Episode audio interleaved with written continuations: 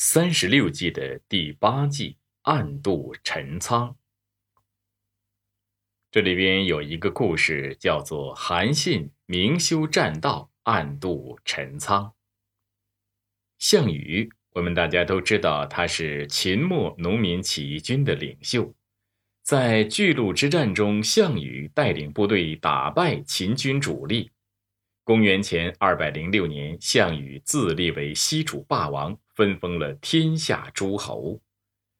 在项羽的势力逐渐壮大的同时，与项羽同为起义军将领的刘邦势力也开始增强，而且在起义中，刘邦的部队率先占领了秦国都城咸阳。刘邦还以关中王自居。为了防止刘邦的势力超过自己，项羽听从了范增的建议，趁自己还能控制住刘邦之时，便把刘邦封到了巴蜀和汉中，而关中地区被一分为三。项羽打算用秦朝的降将章邯、司马欣、董翳三人阻隔刘邦。这样一来，刘邦不得不离开关中。项羽派了三万士兵给他，楚军和诸侯军中，因为仰慕刘邦而自愿跟他走的有好几万人。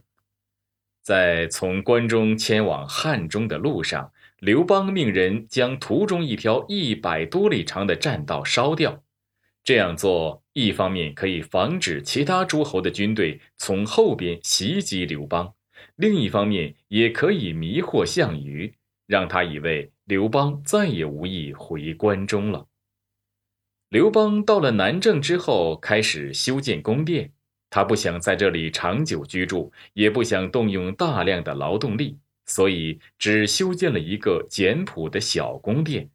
这一做法深受当地百姓的欢迎。公元前二百零六年农历四月。由于项羽分封不均，齐王田荣起兵反对项羽，项羽发兵攻打田荣。刘邦的部将韩信借此劝刘邦说：“我们的官兵多半是关中地区的人，他们都日夜盼望着回到故乡。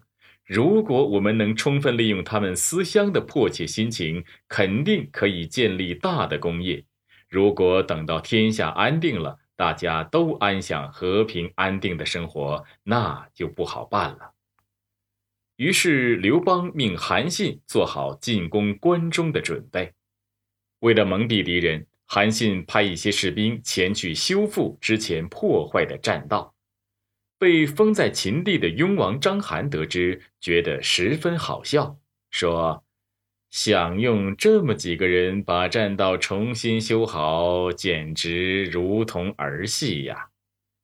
不过章邯还是下令密切注视修复栈道的进展情况，并派主力部队在这条路线各个关口要塞加紧防范，阻拦汉军进攻。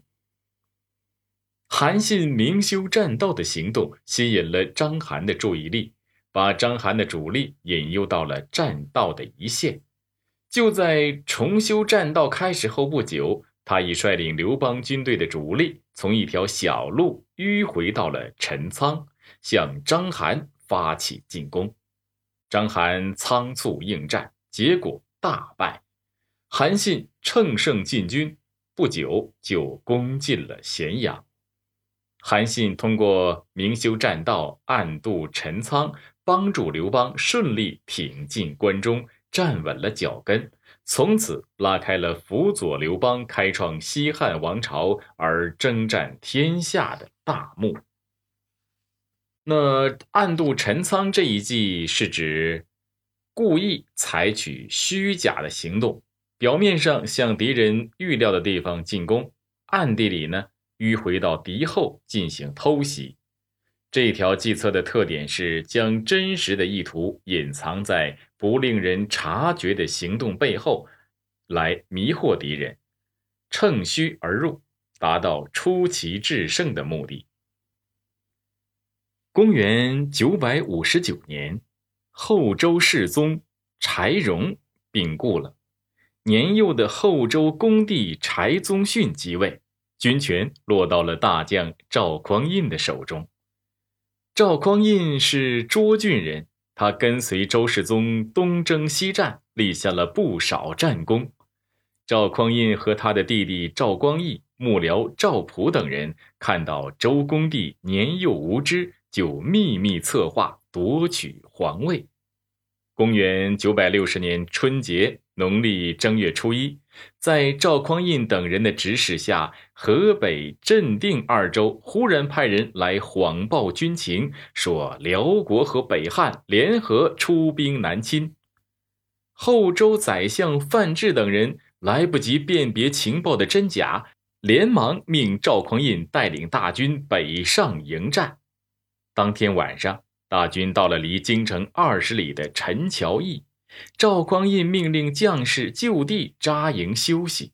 一些将领聚集在一起，有人起哄说：“现在皇上年纪那么小，我们拼死拼活去打仗，将来有谁知道我们的功劳啊？倒不如现在就拥护赵匡胤做皇帝吧。”大伙儿听了都赞成这个建议，将士们闹哄哄的。拥到赵匡胤住的驿馆，几个人冲进他的房间，把早已准备好的一件黄袍披在了赵匡胤的身上。大伙儿跪倒在地上，磕了几个响头，高呼万岁。赵匡胤顺理成章地接受了这一拥立，然后上马带兵转回京城。这就是历史上著名的陈桥兵变。赵匡胤的大军一举拿下了京城。不久，赵匡胤称帝，建立了宋朝。